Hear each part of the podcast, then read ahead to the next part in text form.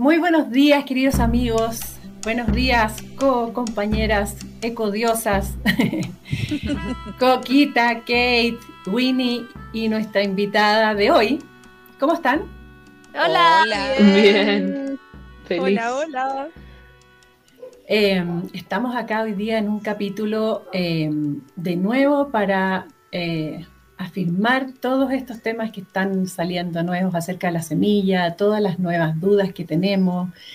Em, creemos que es importante escuchar a toda la gente que tiene algo que decir y que sabe de lo que está hablando. Y para este capítulo, así como tuvimos ese capítulo eh, muy lindo y muy informativo con eh, biodiversidad alimentaria. Para este capítulo de hoy, para seguir la conversación, convidamos a la Vale Vives. La Vale Vives es la cabeza de una em, cooperativa que seguramente ustedes han oído hablar, que es Semilla Austral, de la cual, de la cual yo, Pravita, soy socia. Em, invitamos a la Vale porque es una de las personas eh, una de las personas como que yo creo que es eh, referente también de la semilla y que sabe mucho. ¿Cómo estás, Vale? Hola, hola Pravita, hola queridas, reiterando aquí mi agradecimiento por esta invitación. Muy bien, muy contenta de acompañarles. Muchas gracias a ti. Muchas gracias a ti por acompañarnos. Por De verdad. que tengamos una excelente jornada de grabación. Eso. Sí, bueno, tenemos una larga data de amistad, de, conocimiento y amistad con la Vale, que partió hace 2008, creo que fue, 10, 9, por ahí, eh, donde nos eh, agrupamos en torno a la semilla por primera vez y ahí nos conocimos, ¿no es cierto? Que cada una llevaba su camino, el tuyo era más recorrido en ese momento. Eh, la Vale es muy buena para crear redes y comunidades. Es una persona muy agrupadora, que a mí me gusta mucho eso de ti, ¿vale? Y sabes hacerlo muy bien, porque eso yo lo encuentro que es un arte demasiado difícil. Y bueno, y desde ahí que hemos estado conociéndonos, hemos trabajado juntas, hemos hecho cosas antes, en el pasado, y ahora formamos parte de, eh, yo formo parte de esta cooperativa que creó la Vale, que se llama eh, Semilla Austral, y que, eh, Vale, tú nos vas a contar qué es Semilla Austral, cómo nació y qué es lo que hace. ¿Te parece? Me parece excelente, sí, gracias por todos los halagos, pero es demasiado. Fueron poco, fueron poco.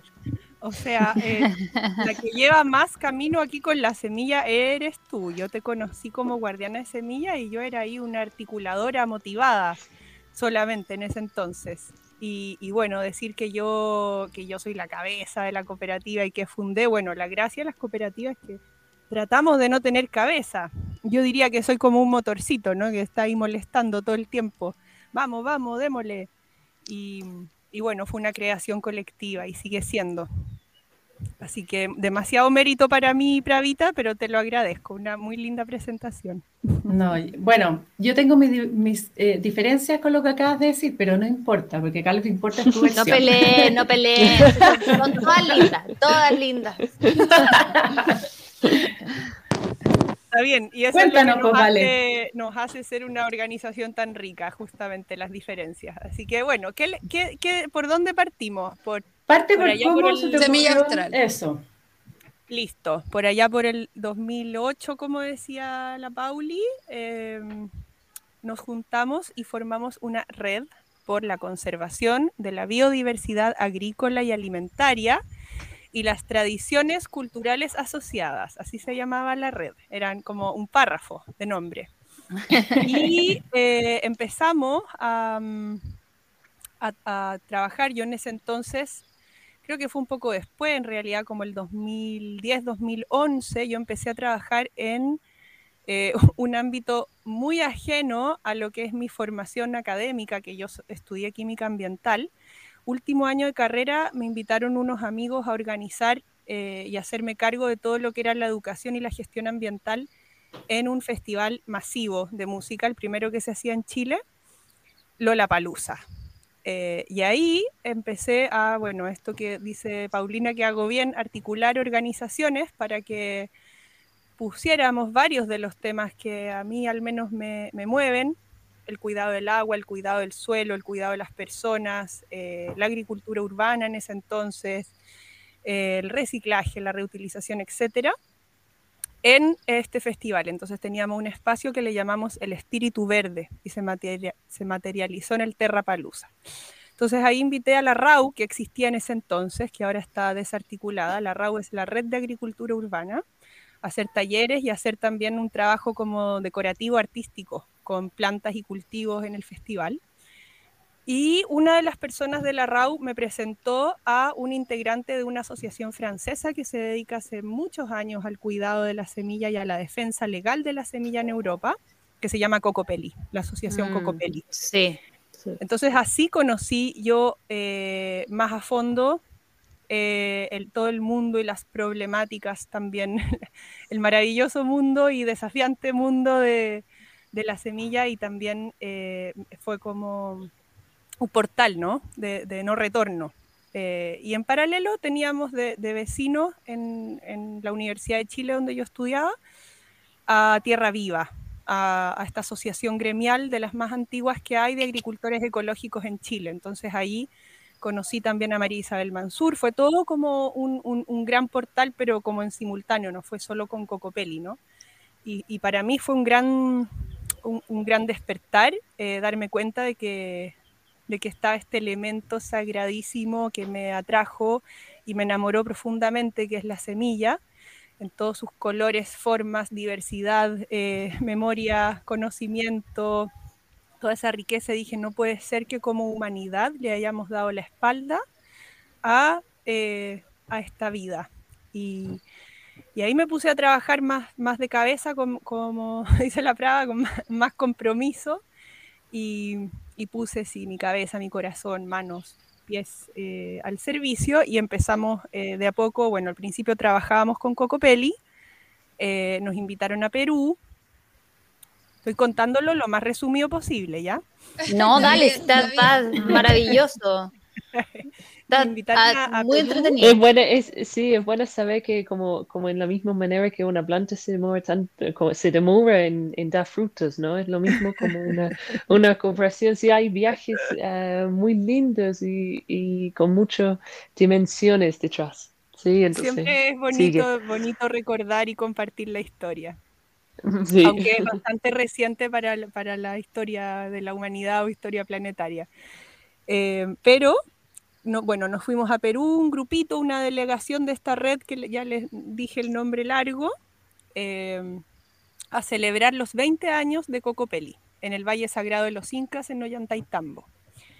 Y ahí eh, me, di cuenta, fue otro despertar y fue eh, establecer un compromiso mucho más mm, firme y férreo de parte mía, me di cuenta que éramos muchos más a nivel continental. Entonces ahí conocí a compañeros con los que seguimos trabajando hasta el día de hoy, de la red de guardianes de semillas de Ecuador, de, las redes de Colombia, eh, de Argentina, de Perú, de México, y se articuló una red continental que le llamamos Red Semillas Libres de las Américas.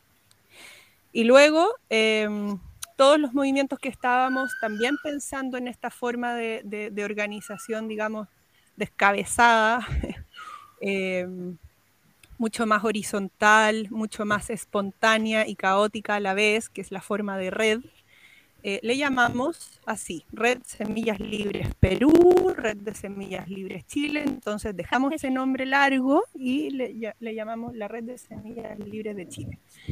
Y ahí empezó un, camino em, de mucho trabajo acá en el territorio nacional. Organizamos el siguiente encuentro, que fue como el primer encuentro de la red propiamente tal, de la red continental, lo organizamos acá en Laguna Verde con la Claudia, con Francisco, con la Paula en ese tiempo, bueno, con el Ronnie, también participó la Prada, y ahí fue así como una, una geopuntura, digo yo. se liberó, se abrieron canales y, a nivel nacional y despertaron y se empezaron a, articular redes eh, locales, redes regionales. Por ejemplo, eh, se empezó, se formó la red semanas después, la red de semillas libres del Gualmapu, que es una de las más potente. eh, a nivel territorial, después la red de semillas del Biobío, la red de semillas de la quinta región, ¿cierto? Hasta la red de semillas de Magallanes en algún momento intentó existir. Bueno, este proceso duró más o menos cinco años. Em, yo estuve a cargo un poco de la, de la, vocería, pero en verdad era mucho más que la vocería de la red, era, era la coordinación y era mucho trabajo. Em, puro trabajo voluntario con un grupo de personas, la Reni en ese tiempo, la Luzmila, eh, la Claudia también estuvo. Y, y, de a poco se fueron cayendo los voluntariados y voluntarismos eh, por cansancio, porque era un dar, dar, dar, dar, y no teníamos ningún recurso económico asociado tampoco, entonces eh, eran puras donaciones, por ejemplo, que juntábamos así pasando el gorro en los encuentros, em, mucho trabajo y además gastos, ¿no? De pasajes, eh, mantener la página web, mucho tiempo y dedicación total. Entonces, eh, no fue sostenible. Y para que fuese sostenible, el 2014 nos organizamos un grupo eh, en forma de cooperativa. Ahí no, les, no voy a entrar mucho en por qué decidimos que fuera cooperativa, tal vez eso lo dejamos para otra pregunta. Pero, pero bueno, decidimos que fuese esa figura, que era lo que más se amoldaba un poco a la figura de red y que nos ofrecía el, el plano legal, digamos, el sistema hegemónico. y, y el 2014 nace la cooperativa Semilla Austral desde un grupo de fundadores de la red también y de las personas que estaban más comprometidas con la red en ese entonces, con el objetivo de eh, darle sustento material y también jurídico, legal, político, como una persona jurídica, ¿cierto?, a la red para poder eh, relacionarse con el sistema político y con el sistema económico, ¿sí? Y al pasar poco tiempo, yo diría dos años, eh, la cooperativa se cinde de la red y la red eh, el año 2017 que yo, digamos, renuncio a la vocería porque ya mantener todo el trabajo que significaba impulsar la cooperativa seguir manteniendo la red para mí no era viable. Eh, entonces, en el encuentro que hicimos en Chiloé el 2017, digo, bueno, ahora, ¿quién, ¿quién, toma la vocería? Y nadie la tomó. Entonces, la red en ese momento eh, se desinfló de ahí en adelante. Y hoy día, mm, lamentablemente, es un grupo de WhatsApp.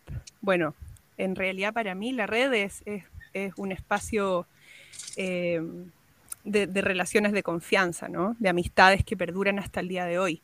Sin embargo, la red como organización propiamente tal, como llevando una voz, teniendo un ritmo de encuentros periódicos, eh, una red viva, así yo, no diría que, que, está. Sin embargo, todavía está ese germen ahí, que podría revivir. Estoy expectante.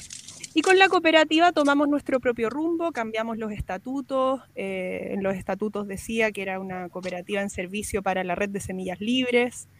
Y, toda la asamblea cuestionó, ¿no? A mí, para mí fue como un luto, decir, bueno, si en realidad eh, servir a una red que no sabemos mm, para qué, ni para quién trabaja, ni por quién está conformada, eh, no tiene sentido. Así que bueno, nos escindimos y ganamos esa, esa autonomía y ahora, la verdad que para mí la cooperativa es una red también, porque trabajamos con, nuestros socios y socias, que somos 15, y, trabajamos con una red de colaboradores y colaboradoras, eh, que son otros 15 más, o, un poquito más incluso después de la última asamblea, em, que es como un segundo círculo, un poco más informal, en donde se da el pololeo antes de casarse.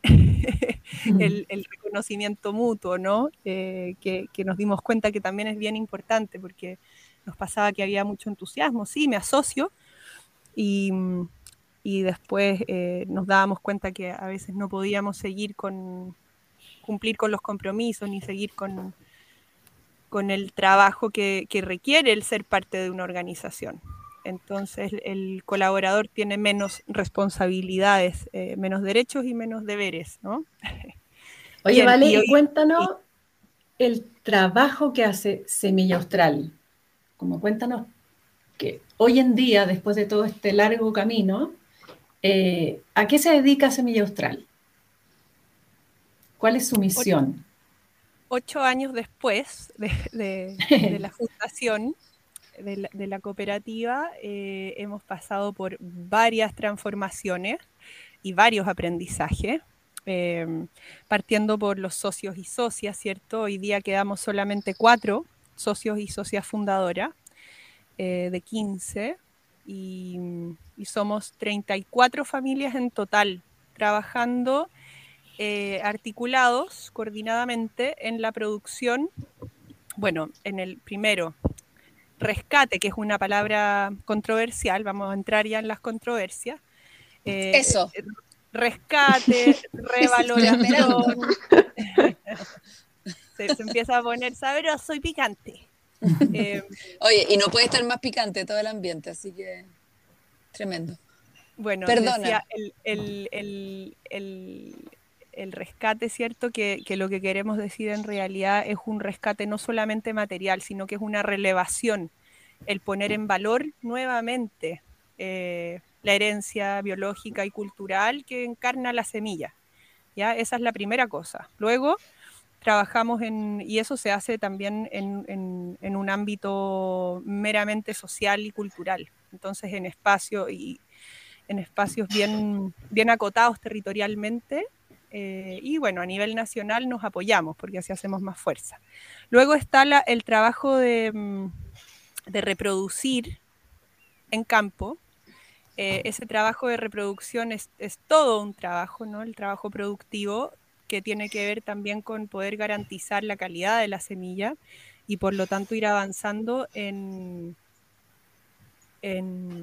en la experimentación, en la innovación, en la selección, eh, en la formación de los guardianes y guardianas de semillas, formación técnica me refiero, pero a la vez formación política, porque esta relevación mm, es lo que dije antes, ¿no? Es investigación, pero también eh, está muy vinculada la, la investigación a la defensa. Lo que hace biodiversidad alimentaria, que es eh, poner, ¿cierto?, en un libro eh, la descripción, la foto, la historia, eh, todo el conocimiento asociado a los cultivos, es una forma muy concreta de defender. Bueno, nosotros también hacemos algo de eso eh, y por otro lado, em, para nosotros una forma concreta de defender y de permitir que sigan existiendo estas plantas y no desaparezcan con estos conocimientos asociados es el hacer que las semillas lleguen a más y más manos y más huertas eh, y más mesas y que se consuman. Entonces, todo eso Y- tiene que ver con educación. Y vale, ¿cuántas variedades de semillas ustedes em, como trabajan con estos cu- 34 Ya. familias? Eh, Ya. ¿Cuántas variedades? Y, y espérate, y lo último que hacemos, ¿cierto? Es la recirculación y dentro de la recirculación está el intercambio y la comercialización. Esto que decía como de hacer que lleguen estas, estos cultivos a más, a más personas a lo largo de todo Chile. Em, hoy día eh, están, por ejemplo, en la tienda eh, disponibles cerca de 240, 250 especies, variedades. Mm. Y, mm, y en el catálogo, que lo, hicim- lo sacamos recientemente, la, la tercera versión de lo que llamamos nuestra enciclopedia etnobotánica, que es un libro que cuenta un poco, un, un resumen de lo que yo les he conversado hoy, eh, quiénes somos, por qué existimos, para qué, cuál es nuestra misión, ¿cierto? Y cómo nos organizamos, eh, y cuáles son los desafíos que tenemos por delante como país. Aparecen luego eh, por familia. Ups. Sí, Aparecen ese fue mi timbre. Llaman. Qué cosa más estresante, según Sí, si esto, esto es bien doméstico. Bueno, aparecen eh, en el catálogo organizados por familia, eh, en realidad no por familia botánica, porque nos parece que eso es muy técnico para la gran mayoría de las personas, eh, pero sí por el uso más conocido o más relevante que hemos eh, definido. Por ejemplo, está raíces, eh, tubérculos y bulbos como una, una gran categoría, eh, frutos, tallos y hojas, medicinales aromáticas, ¿cierto? Y textiles utilitarias, bueno, leguminosas, cereales. em, ¿Cuál se me está quedando? Flores y la última sería árboles, árboles y arbustos. Entonces, bueno, medicinales ya sabemos que son todas las plantas, ¿no? Pero hay algunas que específicamente eh, se cultivan por sus propiedades medicinales aromáticas. Entonces ahí pueden encontrar em, cerca de entre 400 500, la verdad, Kate, no tengo el número exacto, pero eh, va por ahí, entre 400 y 500 que son las plantas que, cuidamos. O sea, lo que, mm, mm. lo que tenemos en la tienda es una cosa bastante limitada por la disponibilidad, por el stock. Y bueno, lo que no les comenté es que dentro de estas transformaciones que hemos sufrido como cooperativa, eh, no somos ajenos al, contexto nacional y planetario, ¿cierto? Entonces el, el, COVID, la pandemia, la, la pandemia, como dicen, nos, nos, pegó fuerte y nos pegó súper bien a nosotros. Y en general creo que les pegó súper bien a todas las iniciativas, organizaciones, emprendimientos que tienen que ver con el cuidado de la tierra y con el cuidado del ser humano, eh, con la regeneración porque, mm, por ejemplo, nosotros, eh, las personas se pusieron a cultivar, ¿no? Yo creo que ustedes también fueron testigos de eso, mucho más que antes. Se posicionó este concepto post-estallido social y, post, y durante el, encierro eh, de, la necesidad de cultivar tus propios alimentos y de cuidar tu salud y hacerte cargo, ¿no?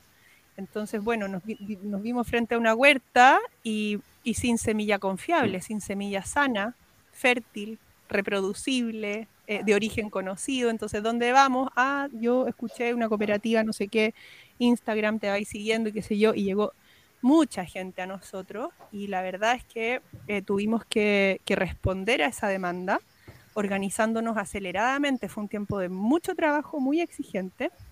Yo había sido recién mamá, o sea, mi guagua nació el 2 de noviembre del 2019, dos semanas después del estallido social y, fue em, muy intenso.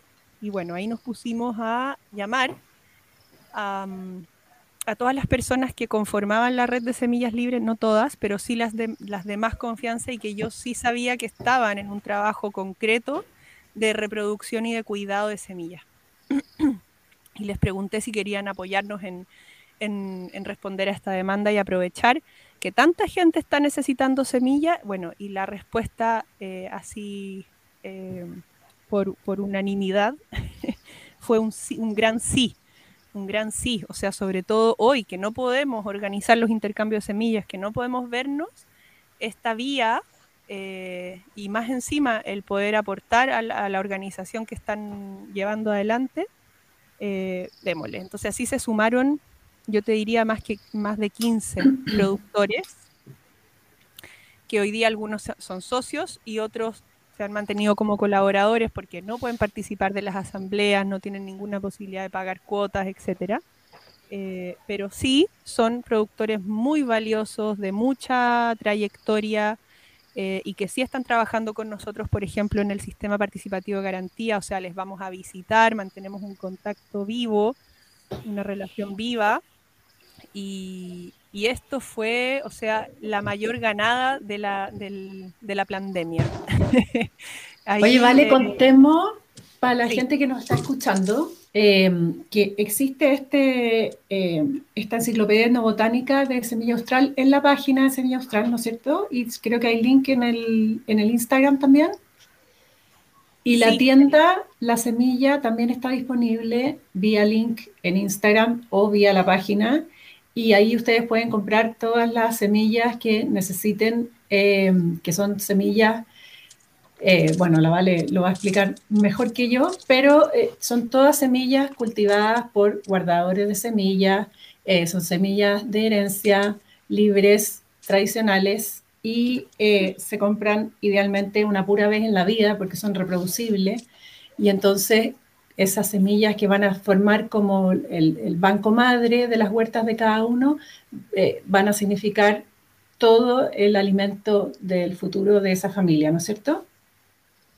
Muchas gracias, Pravita. Sí, sí, están, están disponibles esta enciclopedia o enciclopedia catálogo que, que mencioné, está descargable gratuitamente en nuestro sitio web y mm, la tienda en línea también está ahí. Pueden ver en tiempo real qué es lo que hay y qué es lo que no hay disponible. Pueden hacer sus encargos al correo si es que están buscando algo y no lo encuentran en la tienda.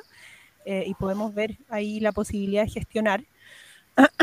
y por otro lado, em, a todas las personas que ya han adoptado de las semillas de los guardianes de la cooperativa, decirles que toda retroalimentación, feedback es muy valioso para nosotros. Es decir, este mm, germinó, este germinó errático, esta eh, me dio otra cosa, eh, etcétera, porque estamos en un camino muy autogestivo, muy de autoformación, de ir mejorando nuestros procesos productivos eh, y comerciales también, y, sociales, de orga- organizativos, etcétera. Eh, y es un camino muy entretenido, muy desafiante, y como es colectivo, eh, las, las personas que también se relacionan con la cooperativa son parte de esta comunidad. O sea, digo, también tienen una responsabilidad en el buen sentido de la palabra de, de darnos su retroalimentación, porque de esa manera podemos ir mejorando. Y, y bueno, a, a más a los productores y productoras que también están cuidando semilla, decirles que estamos súper disponibles para poder trabajar a través de la escuela Semilla Austral con ellos y ellas para ayudarles desde lo organizativo, pasando por lo productivo y hasta lo comercial, porque creemos que el surgimiento de más organizaciones, ojalá eh, comunitarias, ¿cierto? Ojalá en colectivo, que no sean eh, individuos solamente, porque la semilla necesita comunidad para, para poder cuidar una, amplia diversidad, ¿cierto? Y cubrir un, territorio más o menos representativo. Eh, estamos disponibles para acompañarles y, y apoyarles. Eh, pucha, mediante formulación de proyectos, puede ser lograr los financiamientos u otras vías, ¿no? También autogestivas. Eso Y, sería y el decir que hay una invitación permanente de parte de Semilla Austral, ¿no es cierto?, a la gente que quiera participar y hacerse parte, ya como cuidador, ya como educador, ya como lo que sea. ¿Sí? Eh, sí, sí, estamos un, un poco en un proceso ahora, diría yo, como de ordenar la casa, entonces como que chantamos la moto en esta, en este llamado de, de- de invitar.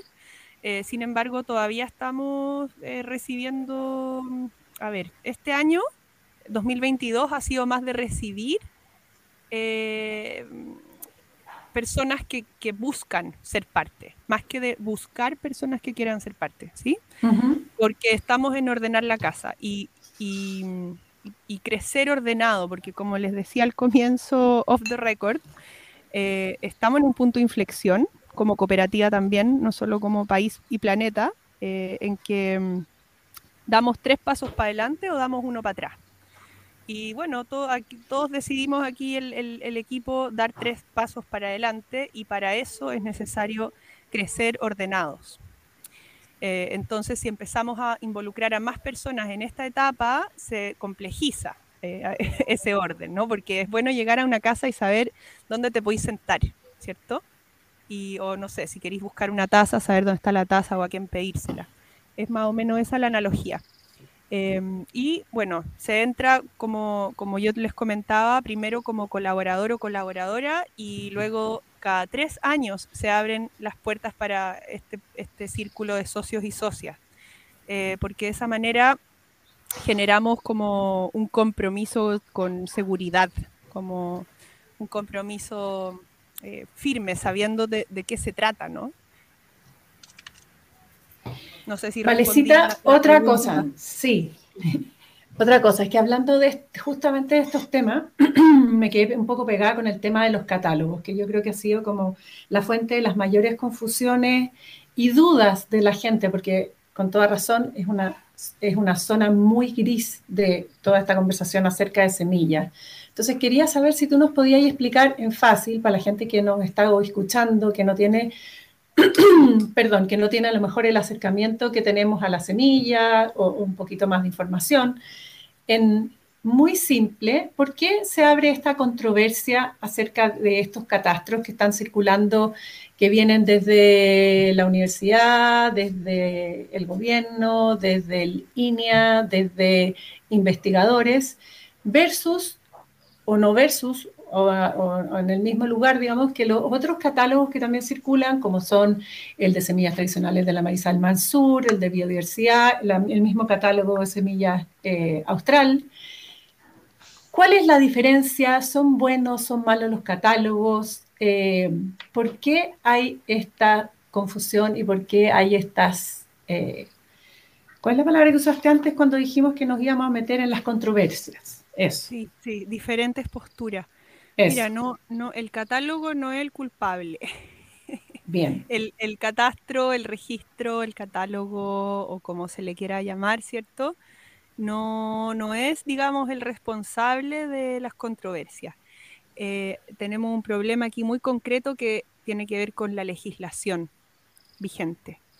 Y hoy día tenemos vacíos legales por un lado y por otro lado tenemos una legislación que es muy poco clara eh, que incluso las autoridades competentes eh, pueden llegar a interpretar. Entonces depende con quién te topes, ¿no?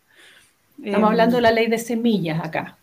Estamos hablando de toda la legislación eh, relacionada, que incluso existen contradicciones, toda la legislación relacionada a semillas, que no es solo la ley de semillas. ya, perfecto. La ley de semillas, para que, para que todos hablemos el mismo lenguaje, es un copy-paste de UPOV, UPOV 78 en el caso de Chile, porque no se ha actualizado al UPOV 91. UPOV es la Unión para la Protección de Obtentores Vegetales. Y, esto es una, mm, un grupo ¿sí? de personas, en realidad países, es como una entidad intergubernamental que se reúne cada cierto tiempo, tienen sus convenciones, es público-privada, o sea, también hay representantes. Para, para la protección de obtentores, no de la semilla.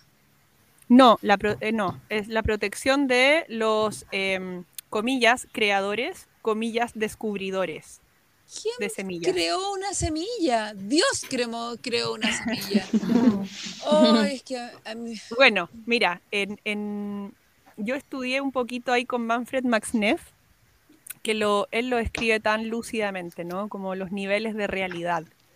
Y para, para abordar fenómenos transdisciplinarios como la vida misma y la sociedad dentro de la vida misma. Entonces, eh, te puedo decir que, destacar de, dentro de esa lucidez de Manfred que él metía el, el, ámbito, eh, ponía, digamos, el ámbito valórico y ético eh, justito antes del ámbito normativo, del, como del nivel de organización normativo, y que el nivel de organización normativo está determinado por el ético valórico. Entonces, tú diste en el clavo ahí, Coca, que viene antes que una legislación eh, fuerte, segura, poderosa, ¿cierto? Que garantice derechos, viene una ética impecable una claridad y, una, y una lucidez, vuelvo a usar esta palabra, ¿no? porque eh, tiene que ver mucho con eso, con tener una, un, un, espíritu y una visión y una mente clara respecto de lo que es hoy día eh, eh, la alimentación, lo que ha sido siempre, la función de la agricultura, la importancia de cuidar lo que es la base de la agricultura, el conocimiento y semilla, agua y tierra.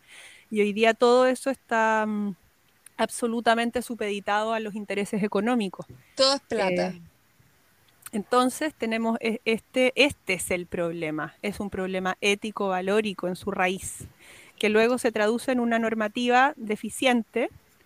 Eh, es un terreno muy refaloso porque hay muchos intereses eh, económicos principalmente de por medio, otros intereses que tienen que ver con lo político, ya hablando más en el, en el plano nacional, hay personas que, están ahí en posiciones de poder eh, que, no quieren soltar y que, y que, mm, y que esto, mm, mm, entiéndanme bien, soltar yo no quiero decir que deje su cargo, sino que quiero decir que deje sus, sus, beneficios, ¿no? ¿Y quiénes le dan los beneficios? Bueno, las empresas, las empresas transnacionales, ¿cierto? Que les invitan a viajar por el mundo.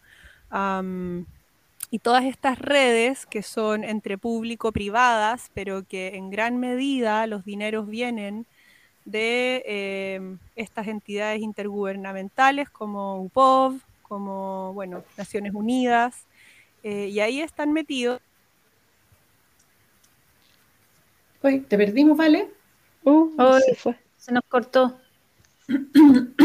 Bueno, volverá. Volverán las oscuras golondrinas. Ahí está. Ahí está, ahí está, vol- ahí te volvió. Porque. Vale, Ahí, te vale, te caíste. ¿Me escucharon? Sí, como que hubo un silencio. Ay, sí. ¿Aló? Sí, te caíste cuando estabas hablando de la ONU, justamente. chan, chan, chan. Cayó. Bueno, eh, les decía que me iba a meter a los seminarios, a, los a todos estos espacios. Eran eh, derechamente Monsanto hablando de nanotecnología, por ejemplo, en ese entonces. Esto fue el año 2012. Eh, luego me tocó ir a un taller en Guatemala con el ICA eh, sobre género, agrobiodiversidad y cambio climático, y también están metidos ahí. Entonces, eh, claro, Monsanto es como ya ponerle la cola, ¿cierto? Y los cachos, pero hay muchos otros. eh, empresas, sobre todo transnacionales, que tienen operaciones en varios países y, y ahí hay mucho poder, ¿sí? Y gente con posiciones plata. como acomodadas, que no, la, no quieren dejar esas posiciones porque es la vida de ricos y famosos y es súper entretenido y tomáis cafecitos y, y cócteles, ¿cierto? Em, entonces es medio ridículo lo que estoy diciendo, pero es de verdad que, que así funciona. Eh, es como los, los yo pequeños, no sé si han leído a Li Ching, que habla del hombre superior o Mm. el ser humano superior, para actualizarlo, Sí, eh, y, sabio. y el hombre pequeño. Entonces hay muchos hay muchos yo pequeños eh, por ahí dando vuelta y poca, poco, poca visión, poco altruismo y poca ética en este... Poco hombre sabio usando el I Ching de nuevo. Entonces yo, yo soy una persona que tiene mm, confianza en que la humanidad está despertando. O sea, este, que estemos aquí también conversando este tema, avanzamos lento, pero avanzamos. Y más personas se están dando cuenta de la gran aberración que es eh, el decirse eh, poseedor o, o adjudicarse la posesión, ¿cierto? Sobre... Es un eh, una- egocentrismo desde llegar a decir que una semilla es tuya, es como... A mí, Sí, po. perdonen que, que estoy bien emocionada con este tema porque Dele, dele persona- nomás. es que una persona cercana, una, una persona que yo admiro, acá- me acaba de como que no entiendo además, no entiendo de qué lado estamos. Si podemos, a mí, me- a mí me da lo mismo que me venga alguien a, decir algo después, así que Cuenta, decir, Coca, porque yo creo línea, que es una... el, en línea, en línea es bueno o es malo, porque es como bueno entre comillas y yo a mí para todo lo entre comillas y tibio yo fíjate que no no no comulgo, entonces no lo entiendo. ¿De qué lado está línea? Mira, Coca, hay que hacer aquí un análisis histórico eh, de lo que Ya. ha sido esta institución y por qué fue creada. para partir, para tener como una base, ¿no? Y todas las personas que trabajan hoy día como funcionarios en línea deberían conocer al revés y al derecho la historia y sobre todo los huequitos que hay que subsanar eh, en este ámbito legal que yo te digo. Y si no se han puesto de cabeza en eso, significa que siguen eh, replicando y alimentando el mismo nefasto modelo.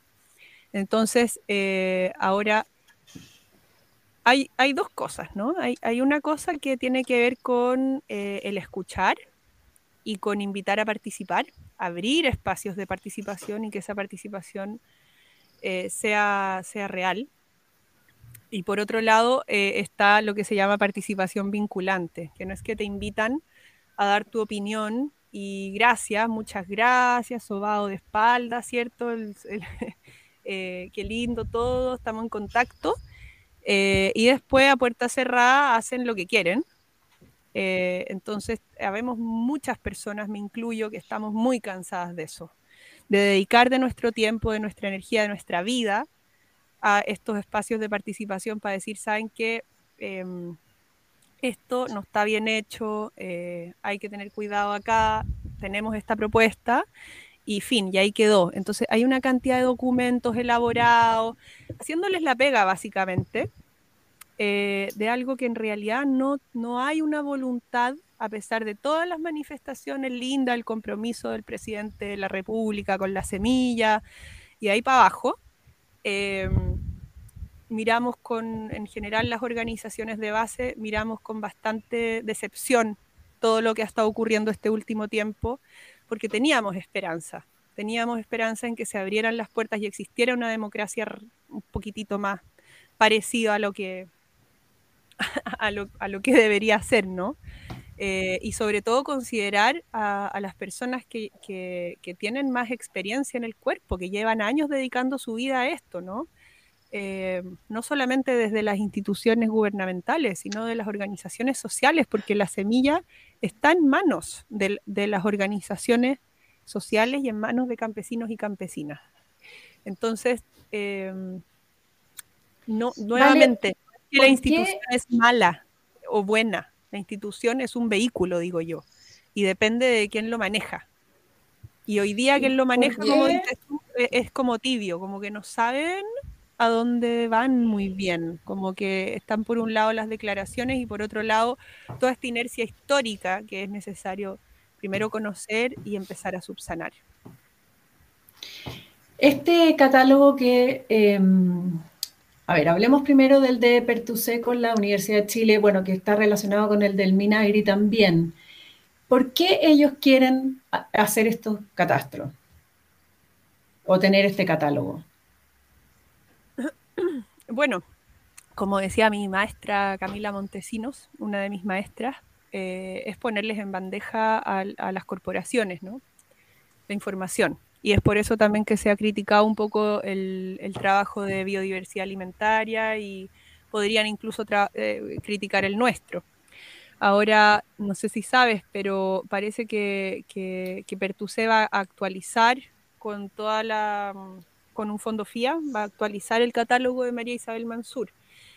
Eh, ¿Por qué son peligrosos? Porque justamente no existe una legislación sólida que garantice que estas investigaciones eh, y este, el conocimiento que, surja de estas investigaciones va a mantenerse en eh, el dominio público. Hay posibilidad de apropiación. Entonces, mientras exista esta posibilidad de apropiación, van a existir, eh, va a existir esta gran amenaza. Y es imposible, imposible, escúchenme bien esta palabra, no es posible registrar en un catálogo, el que sea, por muy acabado y muy actualizado que esté todos los años, ¿cierto? Y tengamos un despliegue impresionante a nivel nacional de investigadores en campo, eh, recogiendo y describiendo material em, fitogenético, como le llaman, o germoplasma, eh, y en laboratorio también, no vamos a poder eh, recopilar toda esa biodiversidad eh, que existe en los campos, granjas, huertas, eh, y también en, esa, en esa conexión con lo silvestre. ¿Por qué? Porque la vida cambia, porque la vida es dinámica, evoluciona a una tasa mucho más acelerada que nuestros registros y nuestras publicaciones. Entonces, ahí hay como una incomprensión de cómo funciona la naturaleza por un lado y por otro lado un mm, desconocimiento o un no querer reconocer por conveniencia que la vida vegetal y la vida toda es una co-creación, sobre todo cuando hablamos de, de especies y variedades cultivadas. Es una creación de la naturaleza, en primer lugar, de la mano con el ser humano es una creación del ser humano. O sea, quienes trabajamos con, el, con los cultivos y sobre todo con, la experimentación en campo, ¿cierto? Cuando estás probando las cruzas y vas seleccionando un trabajo así súper minucioso, que dicho sea de paso, no solamente se hace en los institutos técnicos y universidades y campos de experimentación, se hace en los campos de agricultores y agricultoras, de campesinos y campesinas, de los pueblos originarios. Es lo que ha hecho la humanidad siempre, por milenios y centenios y milenios de años. Y por eso tenemos esta riquísima biodiversidad, no gracias a las universidades y centros técnicos como por ejemplo Línea, ¿ya? Que eso es importante tenerlo presente. El fitomejoramiento campesino, el fitomejoramiento eh, participativo que se hace de forma comunitaria, no lo hace una sola persona o un solo investigador, versus el fitomejoramiento corporativo que eh, que es el que contratan, ¿cierto? Las empresas contratan a sus agrónomos para que para que hagan estas, estos mejoramientos, comillas, en, de laboratorio y luego sacan estas variedades con sus nombres eh, INIA o, o, Monsanto, qué sé yo, Singenta, eh, comerciales que tienen los derechos de propiedad intelectual está bien, es para pagar cierto la inversión que ellos han hecho en este, en este mejoramiento.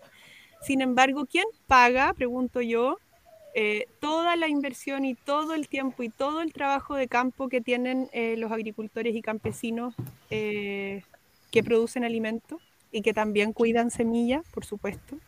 Y las líneas parentales sobre las que hicieron el, las claro, semillas y comerciales. y las, claro, la semilla va atrás, la semilla va atrás desde donde se partió la investigación, además.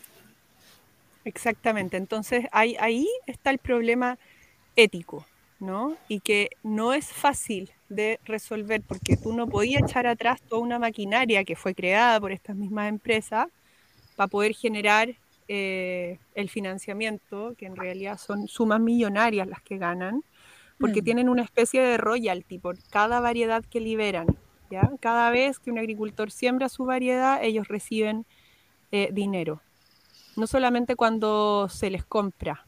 Em, entonces, esa parte es es súper desigual, perpetúa la desigualdad y como bien decían en el capítulo anterior de biodiversidad alimentaria, que si no lo han escuchado, escúchenlo, em, ha ido toda esta presión y esta imposición desde las corporaciones, ¿cierto? Y el fitomejoramiento corporativo y las variedades, comillas, mejoradas, han ido imponiéndose y reemplazando eh, bien a la fuerza, no porque el agricultor eligió, como dicen, ¿no? porque viene toda la asistencia técnica con todo su aparataje de la transferencia tecnológica y también un despliegue con bastante dinero de los bolsillos de todos nosotros, a decirle use esta semilla que es mejor, es más productiva y use solo esta, pues deje de cultivar lechuga, cilantro, la, em, suya está media feita, ya fíjense que no, está, no le está saliendo tan buena. Y, fíjate que no solo eso, o sea, no solamente se impone una pobreza genética, sino que se impone una pobreza a nivel eh, biológico y de, y de agroecosistema. O sea, hoy, este año viene muy buena la, la frambuesa, especulación económica sobre, sí, Sí, comercial. Entonces viene muy buena la frambuesa, todos a cultivar frambuesa, chao, sacamos todo lo que teníamos. Perdimos la semilla de papa, perdimos la semilla de cilantro, perejil, de todo lo que entregábamos en la feria, los tomates, qué sé yo, para dedicarnos a la frambuesa, porque nos prometieron que nos iba a ir bien. ¿Y qué pasó? Terminamos vendiendo la frambuesa en la calle, porque ya no hay espacio, están todos produciendo frambuesa. Entonces es como un jugar eh, con la gente, pero... Eh, bueno, finalmente es un desconocimiento, como bien decía el Esteban Órdenes en el capítulo, eh, es un desconocimiento aberrante eh, de, toda la riqueza y el conocimiento tradicional campesino. Entonces es hora también de, que nos empecemos nosotros, que estamos en los campos, a empoderar y saber cuánto vale nuestro conocimiento y nuestra semilla. Yo creo que esa es clave la palabra, empoderar, es la palabra más clave, porque en el fondo está, todo esto están jugando como a, a, a disminuir como la confianza, es como, como que juega, todo juega mucho como a, disminuir al campesino finalmente. Eh, y en realidad, claro, pues está toda la, toda la, toda la historia de esa semilla, de toda la historia de la humanidad, el campesino se ha alimentado y alimentado a su familia bien eh, con la semilla con la semilla antigua, con la semilla tradicional. Entonces, como que es, es difícil eh, yo creo que parte de la educación ahí eh, es como educar a las personas en que, en que lo antiguo está bien y lo nuevo está, no es, no es que esté mal, pero lo nuevo no es, no todo lo que brilla es oro. O sea, ¿no? Sí, sí, eh, bien dicho. ahora, claro, lo nuevo está ocurriendo todo el tiempo también en el, en el campo. Y, y, el problema, ahora a propósito de lo nuevo, o parte de este problema que no lo hemos mencionado, es el tema del recambio generacional, porque nuestra sociedad está dividida. Entonces está por un lado, estamos nosotras, digamos, que estamos hablando acá en este podcast y que probablemente llegue a pocos campesinos, Eh, deberíamos intentar de que llegara a más, ¿cierto? De hablar más en radios como que ponen ahí y, en la cocina y, que se hablen estos temas, que no se hablan. Em, entonces nosotros tenemos esta conciencia y todos quienes estamos escuchando este, este podcast, me imagino que tenemos algún nivel de conocimiento, por lo tanto estamos aquí interesadas, ¿cierto? Estamos o de interés. Sí, de interés. Em, sin embargo, la gran mayoría de la gente en el campo no sabe el valor que tiene, su, propio valor intrínseco. Entonces eh, se van los jóvenes, se están yendo y no hay un recambio generacional. Em, entonces, ese, ese problema de la subvaloración o del desconocimiento del valor propio eh, es un temazo. Y todos nosotros quienes vamos a, por ejemplo, comprar en una feria, ¿cierto? Que más se da en región, en Santiago no hay tanta posibilidad porque las ferias son puros revendedores, pero que tenemos la posibilidad de comprarles a, productores, eh, tratar de no regatear, tratar de celebrar el trabajo, que es un trabajo inmenso, de sol a sol, de, lunes a domingo, eh, y tiene que ver con revivificar esa cultura de ser gente de la tierra, más conectada con la tierra, con los cultivos. Y el poder comercializar parte de tu producción es, imagínense, nosotros que tenemos huertitas, imagínense la persona que se dedica también a comercializar parte de su producción. La pega que mm. significa no solamente hacerte cargo de la, de, la comercialización y estar ahí atendiendo y, conversando con la gente, sino que trasladarte, armar tu camioneta, volver a la casa. Bueno, acá eh, tenemos a una persona que sí, por pues, nuestra coca. Yo lo eh, hago que, ella se dedica al, Es la media pega. Y después te dicen, oye, pero ¿por qué están tan caros los tomates? Y ya anda el jumbo que los venden a tres veces el precio y no hicieron y que nada. Te pagan, y que te pagan un cuarto, además, el productor. Y a 90 días, una wea, no claro. mentira, 60, pero, pero... No, 90, a veces 90, sí se nos cayó la Katecita. Vale, tenemos, que ir, tenemos que ir cerrando. Entonces, eh, me gustaría cerrar como igual como cerró la Kate, o sea, la Kate, la Winnie, el capítulo pasado con biodiversidad, que después de este, toda esta información, que hay que digerirla con tiempo, eh, para la gente que nos oye, la mayoría de la gente de nuestros seguidores es gente que está empezando con su huerta, está recién adentrándose al mundo de la semilla y de la, de la autoproducción de alimentos. Em, y, queremos saber cosas concretas eh, en que podamos nosotros ser parte de este cambio. ¿Qué hacemos? ¿Cómo lo hacemos? Eh, danos tips de, como por ejemplo dijiste recién ahora, comprar a los productores, tratar de comprar directamente, comprar estacional. Eh, en la semilla, danos algunos tips para que la gente pueda ya empezar a trabajar en este cambio que queremos generar. Bueno, yo, yo les voy a hablar desde lo que hacemos nosotros, ¿ya? Porque también me puedo como ampliar mucho, porque hay mucho que podemos hacer, por suerte. Eh, sin embargo, como eh, ciñéndonos al, tema que nos convoca hoy, eh, decir que ojalá tratemos de sembrar una semilla que, que, esté localmente adaptada, o sea, de producción local nacional. Tenemos un gran desafío que es de recuperar nuestra biodiversidad nacional. Entonces yo sé que es muy tentador meterse a los catálogos de, para quienes son más em, fanáticos de la, de la semilla y de las cosas más raras en las huertas, es muy tentador meterse, ¿cierto?, a los catálogos de Baker's Creek o Rare Seeds eh, y los catálogos gringos que están súper avanzados en el cuidado de la semilla con de herencia, que se llama. Em, pero hay mucho acá, hay mucho acá. Y, ver también cómo poder eh, apoyar a los productores locales que todavía van quedando, quienes viven en sectores eh, más rurales o, más conectados todavía como con esa historia. Ver y agregar que por lo menos en Porotos estamos mucho más, o sea, en Porotos tenemos una diversidad mucho más grande que cualquier catálogo gringo. O sea, yo creo que estamos así, muy, quizás quizá no están en las manos de todo el mundo y no, no, son tan accesibles, pero deberían estarlo y eh, y es bacán como ver que, que, Baker Creek en realidad tiene como cuarto de lo que en realidad nosotros acá tenemos. Los porotos son impactantes. Winnie, Baker Creek, el, el encargado de, del, del fitomejoramiento de Baker Creek, vino a visitarme a mí el año 2017. Cáchate. Y yo le pasé la, la semilla del payar negro. Le compartí. Andaba buscando también frutilla blanca. Eh, y nos invitaron a, a, surtir su catálogo. Y yo le dije, no, nos estamos organizando acá, primero acá. Eh, y ahí quedó la conversación. Qué bacán. Pero, Qué bacán. pero sí, todavía estamos en eso, acá. Entonces, eh, es muy importante igual que, que nos organicemos y, y, lo hagamos de manera responsable, porque hay mucha efervescencia social. Si tú estás cuidando semilla y lo quieres hacer con responsabilidad, eh, con compromiso, eh, y, y, decides así hacerlo real, eh, organízate, organízate, formalízate, es un trabajo gigante formalizarse, ¿para qué decir armar una cooperativa? O sea, sangre, sudor y lágrimas.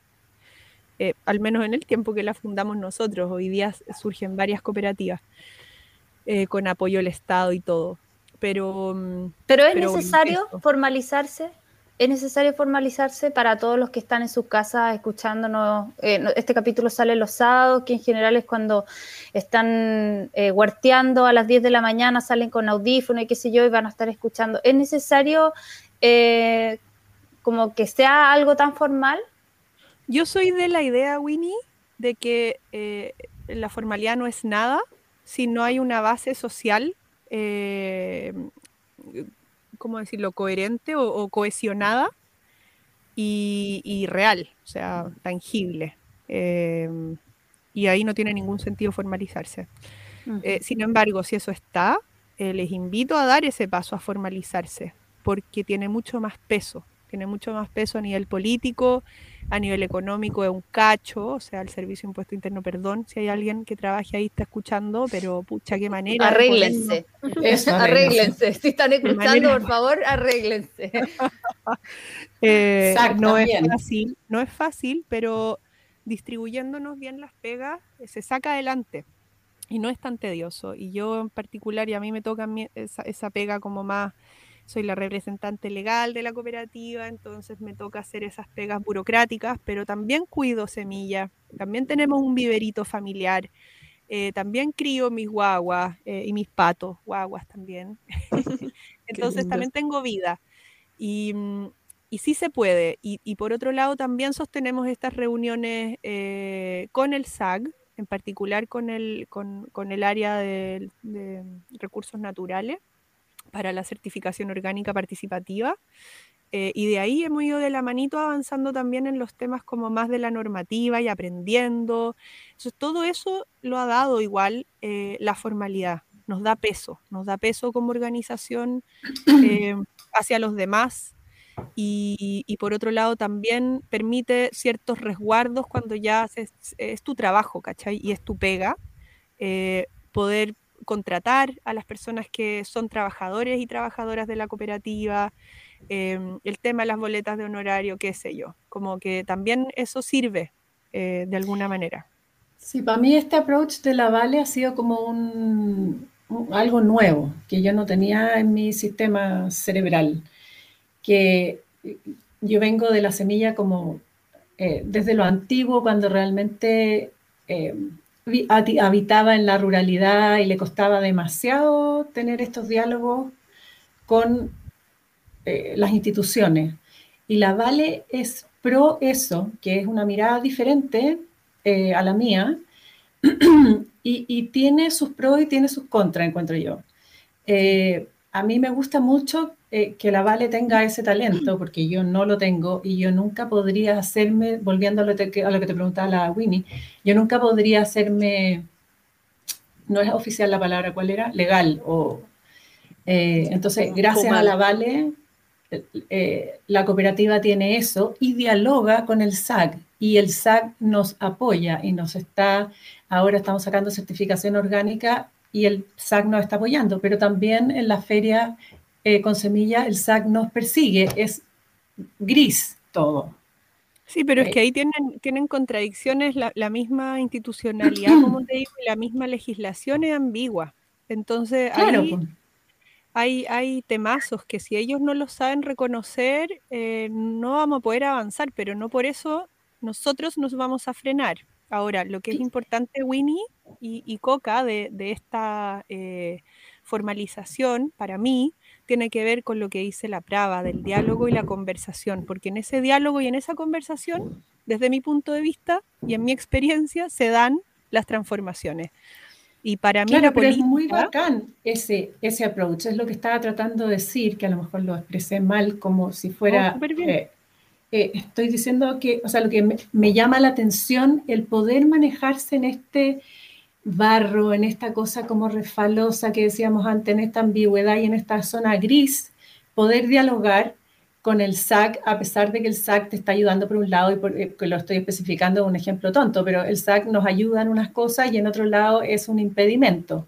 Entonces, en esta ambigüedad uno podría decir, ¿saben qué?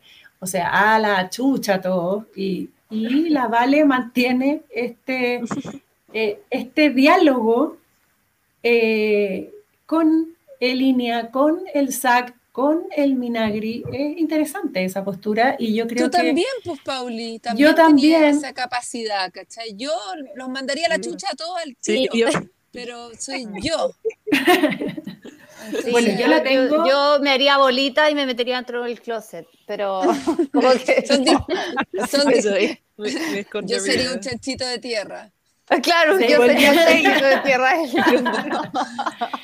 Pero es un tema eh, que yo creo que tiene Mira, yo creo que finalmente la biodiversidad de los grupos es eso y uno tiene que hacer lo que le sale fácil y natural, porque finalmente ahí está su fuerza. Yo creo que la Vale tiene, y, y Sonido Austral a través de la Vale, tiene esta capacidad de articular, coordinar, conversar, eh, postular al fondo, hacer no sé qué, que yo cero. Y bueno, es, un talento, es, un talento, es un talento. claro. y estamos otros que nos gusta trabajar la tierra calladito, sin hacer, ojalá solo, sin nadie más. Y es otra manera. Espérate, espérate un poco. Ya. Espérate un poco, porque ese es tu yo eh, de, fantasía, pero en la realidad, yo lo voy a decir aquí delante de todo, es que la, la Paulina Castro nos va a representar a las mesas y a las reuniones que convoca la Seremía de, Agricultura de la región metropolitana, las reuniones con, con INIA, creo que fue, que convocó la última.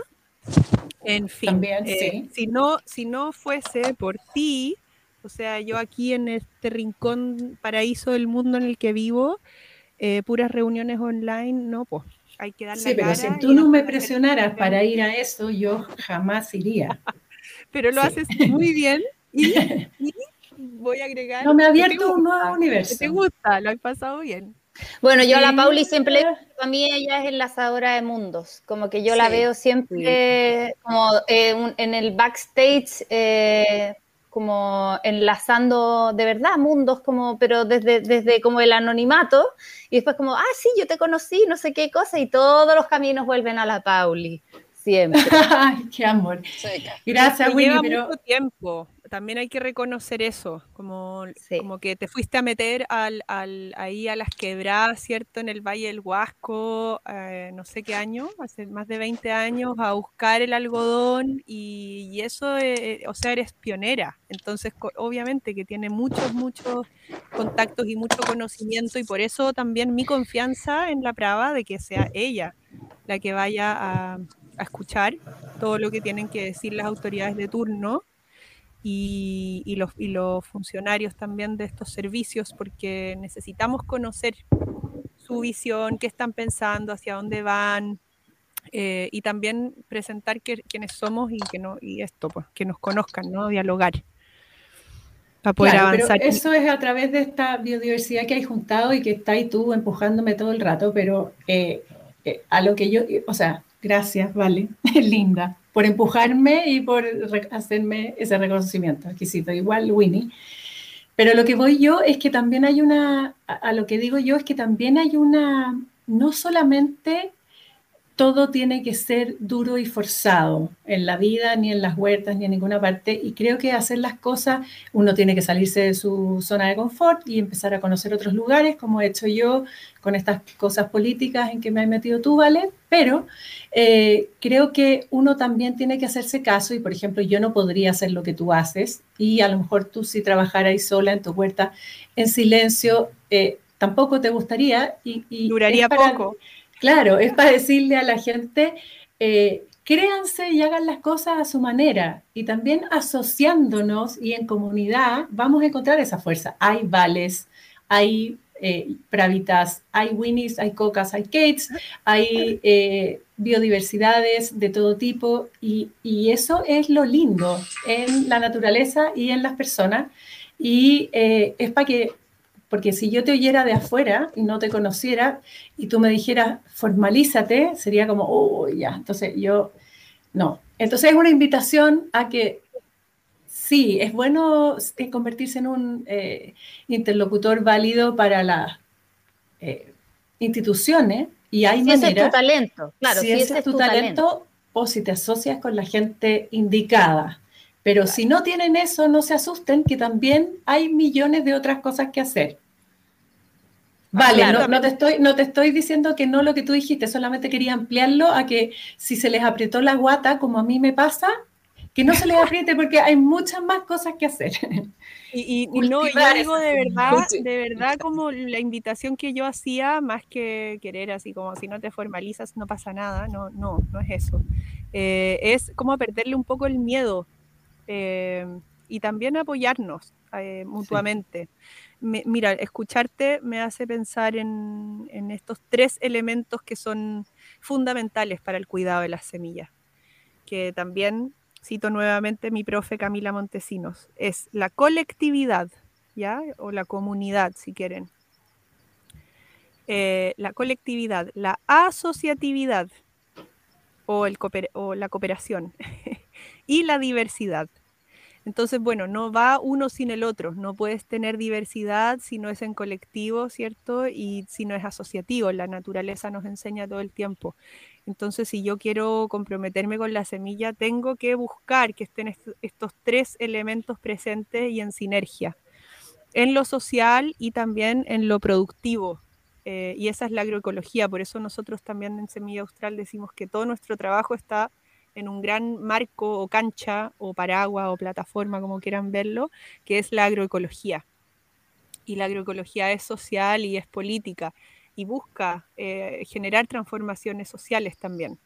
Entonces, por eso nuestro trabajo es también político en una parte, eh, y por eso es, para que hacer un trabajo político y de incidencia necesitas eh, estar formalizado para que te tomen en serio, porque si no hay hacer eh, el que está gritando y desgastándose y pataleando con los lienzos y haciendo afiches y circulándolos por redes sociales, pero y eso tiene un impacto, yo no lo estoy queriendo mirar en menos, ¿no? Pero no es lo, no es lo único y de hecho yo creo que mm, hoy día, como está construido todo el sistema, eh, no nos juntamos en la plaza a decidir. Nos juntamos en esas mesas de trabajo, nos juntamos, ¿cierto?, con, con, con, las autoridades de turno, qué sé yo, eh, y, y, no es una pega muy grata porque, porque la verdad no sabes muy bien hoy día a quién creerle ni en quién confiar, entonces hay que andar como con hartos eh, chaquetones Qué difícil eso. Esto sí, que es difícil. Es, es, atroz. O sea, yo ahora, Winnie, estoy esperando una guaguita, voy para mi séptimo mes y ya cuando supe que venía me salí de la, de la primera línea. La primera línea estaba trabajando en la Federación Nacional de Agroecología. Eh, se los comento porque no es todo rosado, ¿no? Eh, es, es, mm. difícil. Y, pero hay un sentimiento dentro de mí que dice, es necesario hacerlo. Es como Pero yo creo que también, por eso es importante también el llamado que hiciste antes eh, de decir eh, nosotros tenemos semillas maravillosas, más allá de los catálogos gringos y qué sé yo, que nos cegamos con, todos estos colores y todo, porque yo, yo me incluyo, yo también soy Winifred Balbaum, soy adicta a la semilla, pero eh, más allá de todo eso, acá tenemos semillas maravillosas y nosotros tenemos que poner, como ese dicho gringo dice, eh, tenemos que poner la plata, donde ponemos la plata ponemos el voto. Entonces, cuando nosotros ponemos nuestro apoyo en la semilla tradicional chilena, estamos poniendo nuestro apoyo en organizaciones y en cooperativas como Semilla Austral, en fundaciones como Biodiversidad Alimentaria. En el fondo, cuando nosotros le ponemos todo nuestro apoyo a, eso, estamos fortaleciéndolo. O sea, puede que nuestro talento no sea eh, estar ahí en la primera línea, eh, pero sí podemos apoyar a la primera línea, ¿o no? Cultivar esa semilla es una ayuda para la semilla Claro, es la ayuda que quiere la semilla. La semilla quiere que, la cultivemos. Eso, eso, quiere sobrevivir. Sí, y por otro lado, reforzando lo que dices tú, eh, Winnie, el apoyo que, nos dan las personas que, que, por un lado, adoptan nuestras semillas, ¿cierto? Nos compran semilla a nosotros, y por otro lado, también quienes la distribuyen, porque trabajamos con distribuidores, ecotiendas, viveros. También aquí hay un dato por si tú tienes también tu emprendimiento y quieres ayudarnos a dispersar las semillas libres, eh, por favor contáctanos. Sí, porque pues es Chile un tremendo apoyo. Chile Huerta, por ejemplo, son unos tremendos aliados, eh, pero muchos otros también. Y, muchas gracias a todos ellos si es que nos están escuchando, Chacrana y bueno, un montón de, viveros también. Em, para nosotros el tema de la comercialización no es nuestra especialidad, no es lo que más nos gusta hacer, entonces eh, el apoyo de los distribuidores eh, es vital. Y, volviendo un poco a lo que quería decir de, mm, reforzar, eh, de reforzar el trabajo de los guardianes de semillas, porque está bien, la semilla la cultivamos, ¿cierto? La, consumimos, la disfrutamos de sus frutos en la mesa, etcétera, pero yo creo que aquí, Pravita, tú me puedes ayudar también a reforzar que dedicarse a producir semilla y dedicar espacio, tiempo, recursos, em, energía a producir semilla es bien distinto de producir alimento. E, en, la masa pega. Sí. En algunos casos es parecido, ¿no? Pero en la gran mayoría de los casos necesitas que la planta tenga el ciclo completo, por lo tanto tenéis el espacio de huerta. Te lleva más eh, tiempo, amarrado. Sí, la observación desde que germina la semilla hasta que la limpias, ¿cierto? Y la almacenas, o sea, hay etapas de selección sucesivas. y el este cuidado que, no se enferme también. Este es un trabajo que nosotros hacemos de manera muy artesanal, eh, es un trabajo de mucha dedicación y efectivamente todo el manejo post cosecha, almacenaje, entonces también estamos eh, invirtiendo mucho tiempo y recursos en formarnos. Ahora pronto viene la escuela de semilla, donde vamos a aprender, por ejemplo, todo el manejo ecológico post cosecha para que no nos afecte el gorgojo, la polilla. Eh, y el manejo ecológico post cosecha es toda una cosa, ¿no? Porque la semilla convencional claro, le aplicamos una cantidad de polvitos y, químicos y, por eso vienen también con todos los colores. De colorcitos, de colorcitos brillantes. no se, infecten, pero bueno, nosotros garantizamos la producción 100% ecológica desde el inicio hasta el fin, ¿no? de, todo el ciclo productivo. Y también tenemos eh, en nuestro sistema participativo de garantía el cuidado de las personas, no solamente de quienes trabajan, en, el sistema productivo agroecosistema, sino eh, también de los vecinos, de las relaciones con los vecinos y em, del ecosistema todo. O sea, si, trabajamos con el bosque nativo o no, entonces es una evaluación eh, que se hace y un acompañamiento para ir mejorando los procesos productivos eh, bastante integral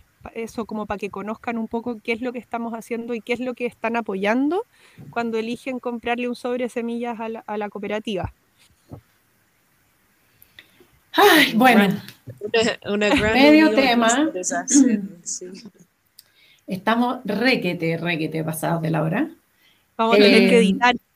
Sí. No, no, editamos, nada. En Alvin. No, pero no podemos poner todo en Alvin. Un perro, claro.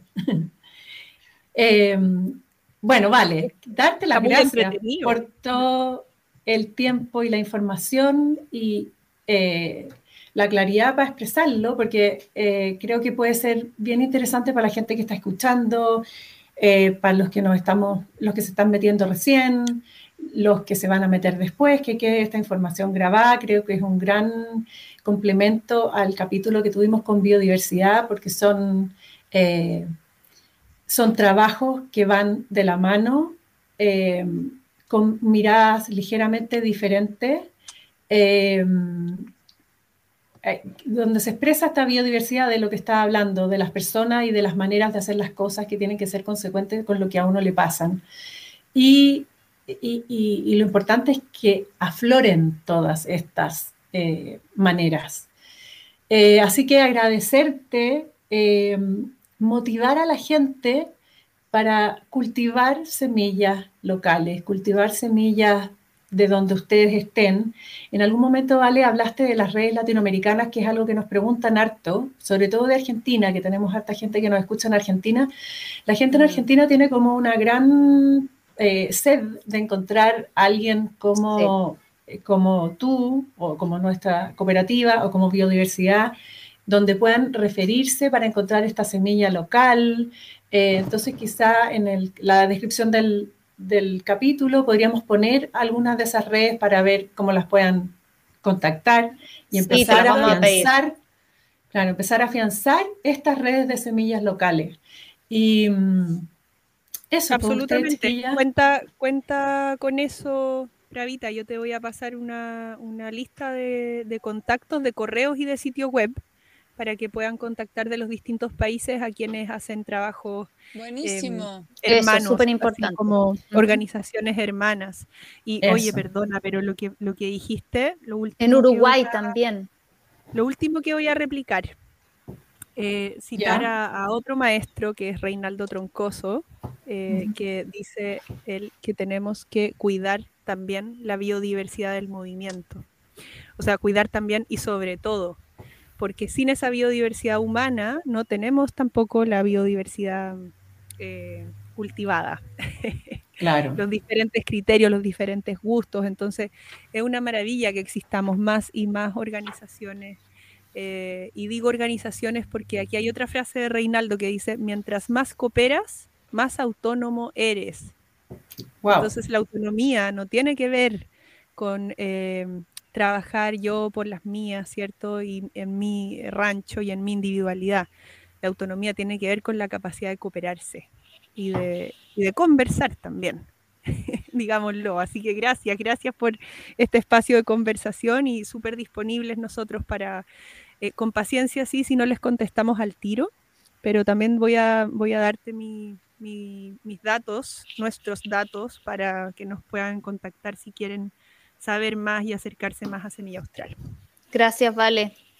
Muchas gracias. Muchas gracias a ustedes. Un placer. Gracias. Y pura luz a esa gracias, Vale. Sí. Muchas gracias. Mucha, mucha luz a esa pancita y, muchas felicidades. Me encantó estar con ustedes, lo pasé súper bien.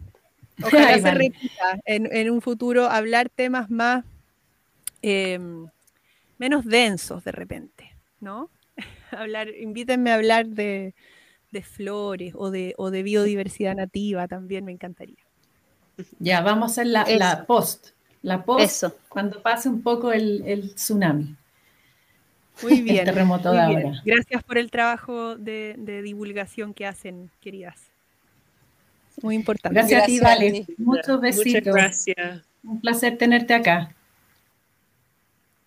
Bueno, otro episodio súper informativo acerca de temas atingentes en, otro lenguaje eh, y esperemos que la suma de todas estas informaciones nos vayan a todos educando, informando para tener eh, opiniones bien fundadas y poder, justamente, voy a repetirlo de nuevo, tener opinión, eh, poder discutir estos temas o conversarlos. Si poder entenderlos mejor incluso nosotras mismas, porque hay cosas que Exactamente. Uno no sabe. No, Exacto. Yo aprendí, mucho en, en, este capítulo y en el capítulo anterior con biodiversidad alimentaria, como entender todo el trabajo que hay, que hay detrás de estas organizaciones y, también agradecer, ¿no? Porque uno está acá en el campo sembrando, ¿no? Y haciendo su peguita acá, ¿no? Eh, en su campo y, y, guardando las semillas por años, pero saber tanto el, el movimiento y la legislación, ¿no? Y, todo lo que hay detrás de, la defensa y la, de la semilla. Sí, la media pega, los medios mundos, todos enlazados. Eh, y bueno, yo creo que vamos a seguir aprendiendo en la medida que eh, pongamos atención y sigamos invitando gente.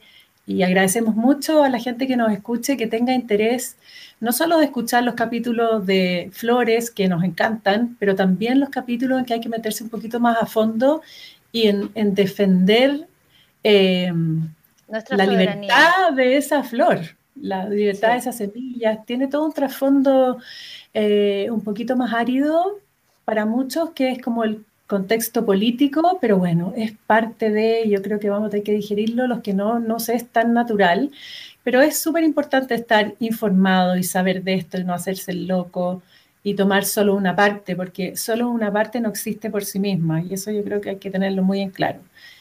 Y lo otro que, yo encuentro desde mi manera, eh, que probablemente es la manera un poquito de las cuatro, ¿no? De, que no somos muy eh, eh, de la política o de la postulación o de estar metida en temas eh, como más formales, eh, es que también es bacán todo lo que hace la Vale y lo que hace la gente que le sale, pero defendiendo de nuevo a los que no tenemos ese talento, hay muchas maneras de cómo ayudar. Como decía la Vale, fortaleciendo las agrupaciones que producen alimentos de esta manera, como decía la Winnie, donde uno pone el ojo con el dólar, algo así.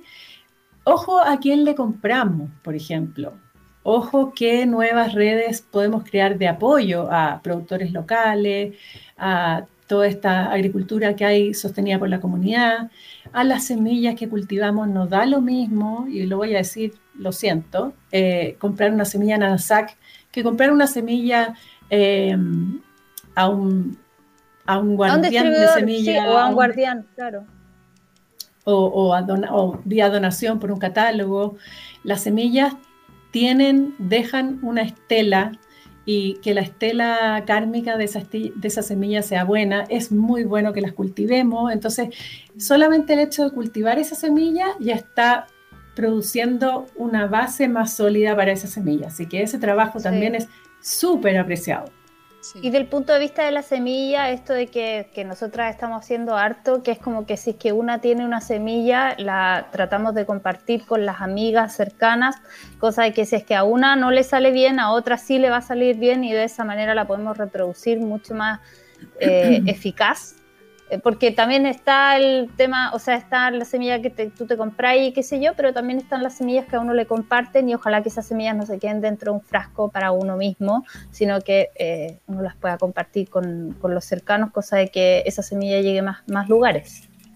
Claro, pues la semilla para uno mismo está en una posición muy riesgosa, porque como bien sabemos nosotras, mil veces eh, el cultivo falla. Sí. Y mil veces nos hemos quedado sin una semilla. Y nos ha salvado el que esté por ahí, que circule. Entonces, la semilla, si usted la quiere y la ama, eh, hágala circular en manos elegidas por ustedes o, responsables, pero que circule. Compártala, cultive, multiplíquela. Sí. Bueno, tuvo tremendo, nuevamente. Estuvo muy bueno, sí. Muy informativo. Gracias, Pauli, por habernos convocado a hacer este grupo Cuatro Huertas. Estoy pero infinitamente agradecida de, de tu idea. llevamos casi un año en esto. llevamos casi un año. Ha, sido demasiado enriquecedor. Sí, la acabó. Muy lindo. Sí, y, y, la comunidad que se ha ido formando como alrededor de esto es un sueño. O sea, no jamás pensé que iba a ser así, así que muy, muy agradecida. Sí, Qué puro cariño. De ustedes, mis compañeritas, y de la gente que nos escucha. Eh, ya, pues. qué manera de alargarnos. Perdonen, señores auditores, todos durmiendo ahora. Nos vemos en un siguiente episodio. Muchísimas gracias a todos. Gracias, Besos. Chao, chao. Besitos.